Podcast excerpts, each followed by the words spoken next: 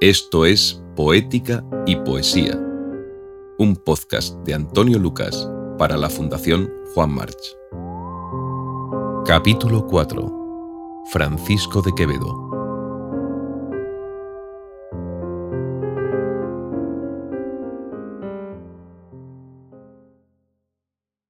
Lo más preciso es decirlo con las palabras que Jorge Luis Borges escogió para hacer el elogio de la obra de Quevedo como Joyce, como Goethe, como Shakespeare, como Dante, como ningún otro escritor, Francisco de Quevedo es menos un hombre que una dilatada y compleja literatura. Exactamente así, una dilatada y compleja literatura. ¿Qué otro modo hay de expresar la estela indeleble de un escritor?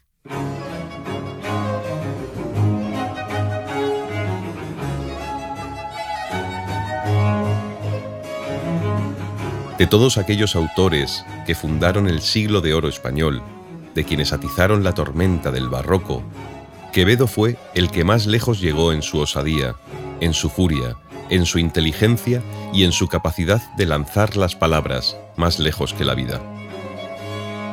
Entre Quevedo y lo demás, entre Quevedo y los demás, hay un hueco al que solo él es capaz de dar sentido desde su obra, con su actitud, con su desafío y con su derrota. Explorar el vasto dominio literario del autor del Buscón es una manera de dar con las claves de la historia de su tiempo, de un periodo de España que cuenta a lo largo de la vida del poeta con tres reyes, Felipe II, Felipe III y Felipe IV, con decenas de intrigas, con un festín de nobles conspiradores, con un imperio español que alcanza su cenit y sin respiro va menguando estrepitosamente con la derrota de los tercios de Rocroi. Pertenece, pues, Quevedo a una sociedad muy vapuleada por la deriva de un país, por las luchas internas de la corte, por la pérdida de riquezas y por la descarga inquisitiva de una iglesia que todo lo domina. Y es en el centro mismo de ese periodo desde donde Francisco de Quevedo escribe y asombra.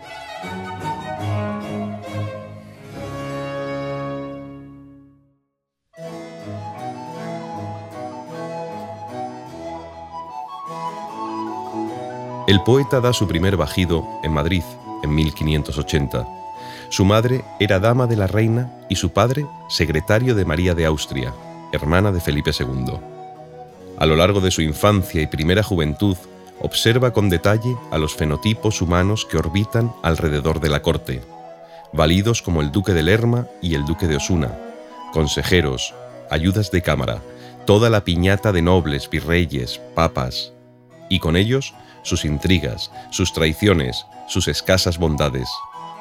Así que desde muy temprano hablamos de un sujeto implicado en su tiempo, habituado al código de las esferas del poder, atento a lo que sucede y dispuesto a darle sentido con las palabras. Este es otro rasgo de su singularidad, pero hay más.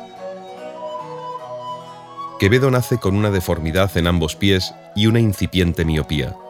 Esto supone la primera dificultad de una existencia generosa en anomalías que dieron contorno al carácter del escritor, a su condición de sujeto siempre dispuesto a una discusión o a una polémica, a un desaire, a un insulto, a un duelo de palacio o de taberna. Su destartalada anatomía lo posicionó extraordinariamente para ser diana de mofas, de chuflas, de agravios. El resultado agrio de tanto desafecto es a lo que Damas o Alonso llama el desgarrón afectivo de Quevedo, que va acumulando una desarmonía que no desaparecerá a lo largo de su vida. A los seis años quedó huérfano de padre y aquella circunstancia determinará aún más el maleficio de su humor. Su tutela pasó entonces a un pariente lejano, Agustín de Villanueva, y a partir de entonces, Francisco de Quevedo no dejó de moverse, de observar y de incordiar. Lejos de un lugar al que llamar casa, vivió en sucesivas casas que no fueron más que lugares de paso para una existencia acompañada de principio a fin por la poesía y dominada de lado a lado por la política. Esa compañía lírica la explica el profesor Pablo Jauralde. Quevedo escribió poesía mm, durante todos los estados de su biografía. Lo primero que se conserva de él realmente es un poema en 1599, cuando tenía 19 años, un poema escrito en los preliminares de una obra piadosa publicada en Alcalá de Henares.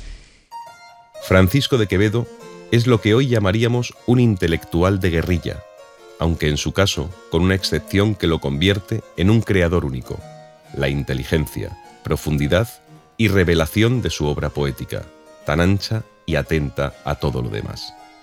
Y eso es lo que ahora nos interesa, el poeta que explora registros literarios muy diferentes, teatro, textos morales, opúsculos filosóficos, humanísticos, satíricos e históricos, pero hace del poema un eco sagrado donde traduce el lenguaje común de los demás para hacerse entender desplegando un bellísimo alfabeto en el que mezcla lo sublime y lo monstruoso, y a la vez que se comunica con el mundo, va afianzando la conciencia única de ser él mismo. Quevedo no está al servicio de nada que no sea lo que quiere decir, a su manera, aunque se da en él una contradicción notable. Es el escritor más libre y liberado del siglo de oro, a la vez que mantiene una cierta subordinación de su talento al poder que le convenía, incluso al que no le convenía. Y es interesante que consciente de su fuerza casi sobrenatural con el idioma, casi siempre utiliza la poesía para decir verdades más que para hacer literatura. Lo explica la académica Aurora Ejido. Quevedo escribe además no solo con la tinta, sino con su sangre. La tinta convertida en sangre fue tópico de la época y Quevedo la utilizó partiendo del ya mencionado étimo de texto como tejido. Ya militan las leyes y el derecho y te sirven de textos las heridas que escribe nuestra sangre en nuestro pecho. Los siglos han ido ensanchando la parte de leyenda que cabe en su aventura y en su obra, y esa condición de hombre legendario ya no tiene remedio. Pero lo que importa de él es otra cosa quizá más sideral y a la vez más terrestre, la asimilación de lo tradicional y el petrarquismo para cimentarse como uno de los autores de mayor modernidad conceptual de la poesía en español, así como una biografía repleta de sinsabores, de errores de cálculo, de malas decisiones, de poemas extraordinarios y de una gloria temprana que él convierte en munición de su querella contra el todo. Entre 1596 y 1600 estudia en el Colegio Imperial lenguas clásicas, francés, italiano, filosofía, física y matemáticas. Después se inicia en teología en la Universidad de Alcalá de Henares, aunque no llega a ordenarse. Tampoco se presenta a recoger su título de bachiller, tal vez porque en ese tiempo viaja a Sevilla y a Osuna en compañía de don Pedro Tellez Girón futuro duque de Osuna, a quien será leal hasta la caída en desgracia del noble. Entre 1601 y 1605 continúa con sus estudios en la Universidad de Valladolid. Es en esos años, durante la estancia de la corte en la ciudad castellana, cuando comienzan a circular copias manuscritas de los primeros poemas de Quevedo, que imitan o parodian los del que sería su enemigo más duradero e íntimo, el sacerdote Luis de Góngora. Algunos de aquellos versos burlones y jacarandosos aparecen firmados con el seudónimo de Miguel de Musa. El poeta cordobés detecta al joven que gana sitio en los ambientes cultos, arremetiendo contra su reputación, y decide contestar atacando con otra serie de poemas. El encrespado Quevedo insiste con una descarga más de sarcasmos desaforados, y ahí está el comienzo de una enemistad poética y personal que no termina hasta la muerte de Góngora y da de sí algunas de las mejores composiciones satíricas de la poesía española. Desde el principio, Quevedo vive de manera febril, está, aún sin saberlo, abonando la estela que lo llevará a convertirse más que en un escritor, en un idioma él solo. Afianza un pozo de hombre difícil, huraño, incómodo y misógino, que a la vez es capaz de poner la inflamable munición del barroco al servicio de su talento, armando algunos de los más poderosos sonetos de amor del primer tramo del siglo XVII. La serie dedicada a Lisi es a la vez el revés de una angustia que tiene su extensión en los poemas de carácter existencial, como sucede en algunas de las piezas del cancionero Canta sola Alisi, una de las cumbres de la poesía amorosa en castellano. Diez años de mi vida se ha llevado en veloz fuga y sorda el sol ardiente, después que en tus dos ojos vi el oriente lísida, en hermosuras duplicado. Diez años en mis venas he guardado el dulce fuego que alimento ausente de mi sangre. Diez años en mi mente con imperio tus luces han reinado. Basta ver una vez grande hermosura que una vez vista eternamente enciende y el alma impresa eternamente dura.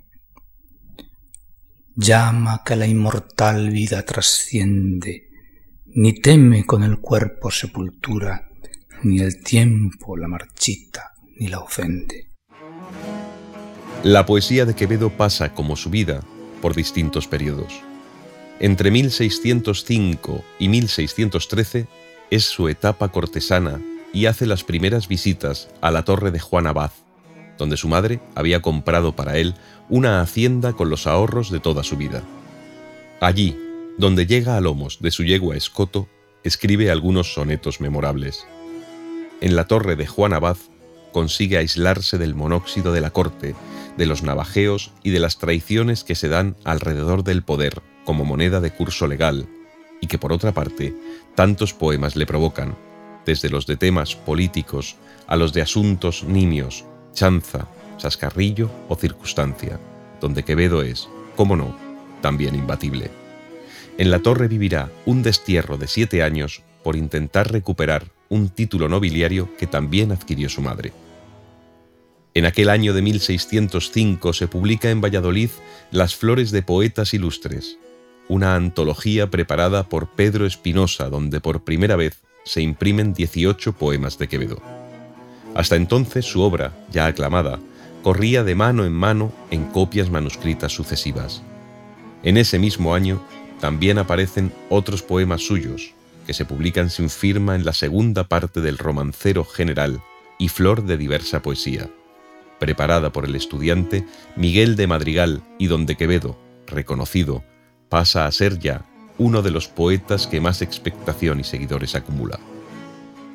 La protección del duque de Osuna, quien fuera su ídolo político, se mantiene, y al calor de esa brasa de admiración, Quevedo emprende, entre 1613 y 1620, una serie de viajes a Italia. Es su periodo napolitano. Es el momento de implicación política más constante empleado en el ejercicio de la diplomacia. Un momento de agitación, sí, pero no especialmente de poesía. Eso volverá a darse después, en el tiempo que va desde 1620 a 1639, el más fructífero en sentido literario. Años en que su obra alcanza pleno vuelo y es profusamente difundida, imitada y falsificada, lo que le lleva a denunciar ante la Inquisición sus propios versos con el fin de detener las ediciones furtivas, pues los libreros habían impreso numerosas copias de composiciones satíricas, ganando dinero a su costa. Ya entonces es el autor de títulos celebrados como El Buscón, de 1626, y Los Sueños. A su manera, el poeta madrileño encarna la ambigüedad y la modernidad, capaz de sonetos sublimes en la tradición de la poesía lírica, como los que forman parte de su estremecedor cancionero amoroso, y en la misma órbita compone obras morales de un ánimo intransigente y vibrante, como en el soneto a Felipe IV, de terca retórica militar, y que es una llamada a la guerra, como queda claro en el último terceto. Vibre tu mano el rayo fulminante, castigarás soberbias y locuras, y si militas, volverás triunfante. Estás escuchando Poética y Poesía, un podcast de Antonio Lucas para la Fundación Juan March.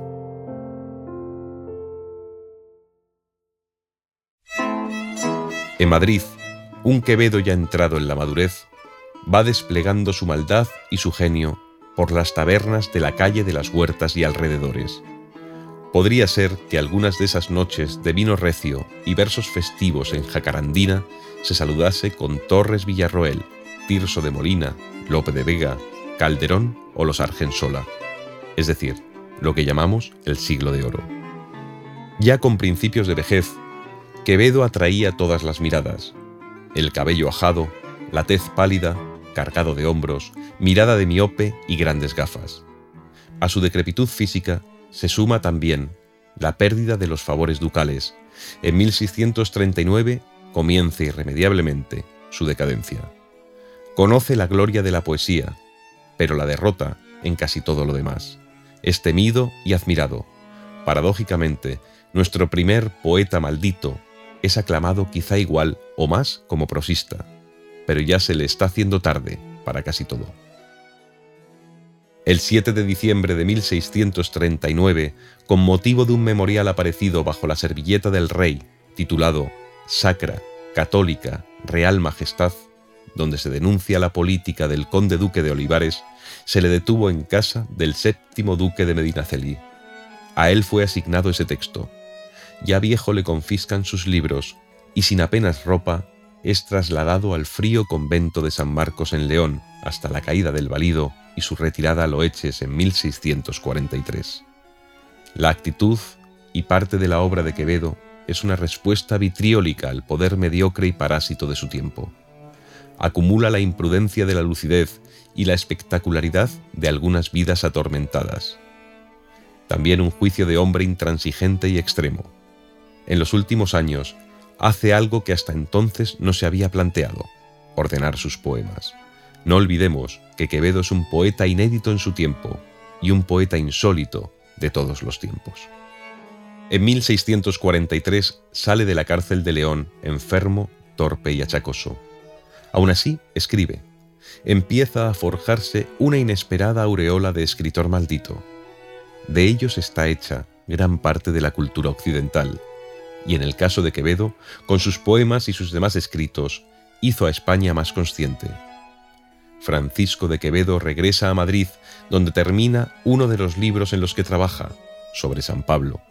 En la capital es recibido con afecto e interés, pero él ya trae la vida perdida. La escritura es su última respuesta desesperada al agravio de vivir, después de tantos años de prisión. Por fin renuncia a la corte en 1644 para retirarse definitivamente en noviembre de ese año a la torre de Juan Abad, consciente ya de que su situación es límite.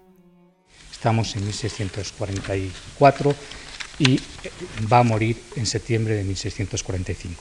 Ese último año, que es el año de, la Torre de Juan Abad y Villanueva de los Infantes, se puede seguir casi paso a paso a través de un códice de cartas autógrafas o dictadas con su firma autógrafa que se conservan en la Biblioteca Nacional de Madrid. Es curioso porque Quevedo va adelgazando su voz cada vez más, cada vez habla de menos cosas, al final se queda solo con comentarios deslavazados sobre la situación política y sobre el deseo de publicar sus obras. Y entre las obras le obsesiona la poesía, que nunca se había publicado, y la segunda parte del Marco Bruto, que yo creo que nunca existió. Y va comentando cada vez con mayor tristeza, quizá, con la voz cada vez más, más quebrada, la situación española, la situación, la pérdida, la pérdida de Portugal, la pérdida del Rosellón. Mm, de vez en cuando no hay quien sepa dónde va la corriente de las cosas ni de dónde viene. Se siente mal, escribe un poema bellísimo, El escarmiento, que es su testamento poético, llenos de paz serena mis sentidos y la corte del alma sosegada, sujetos y vencidos apetitos de ley desordenadas, por límite a mis penas, aguardo que desate de mis venas la muerte prevenida al alma, que anudado está en la vida.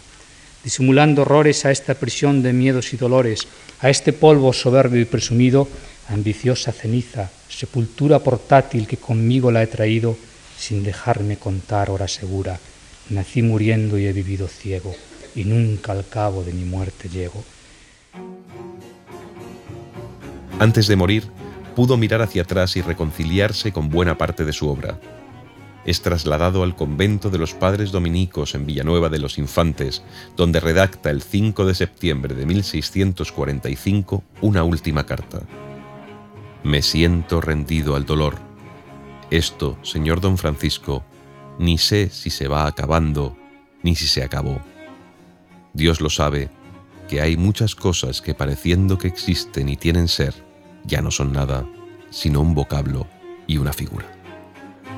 En el convento de infantes murió tres días más tarde, el 8 de septiembre de 1645.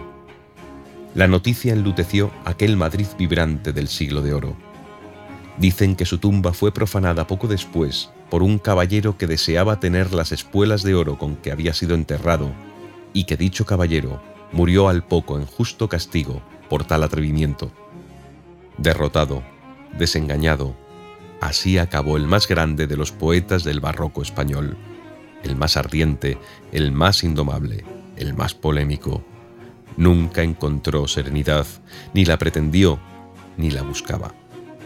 En 1648 aparece, ya póstuma, la primera antología de su obra poética. Literal y literariamente lo había vivido todo. Había descubierto la fundamental imperfección del mundo. Y ante esa verdad o destino que no quiso callar, se reveló en la poesía Francisco de Quevedo.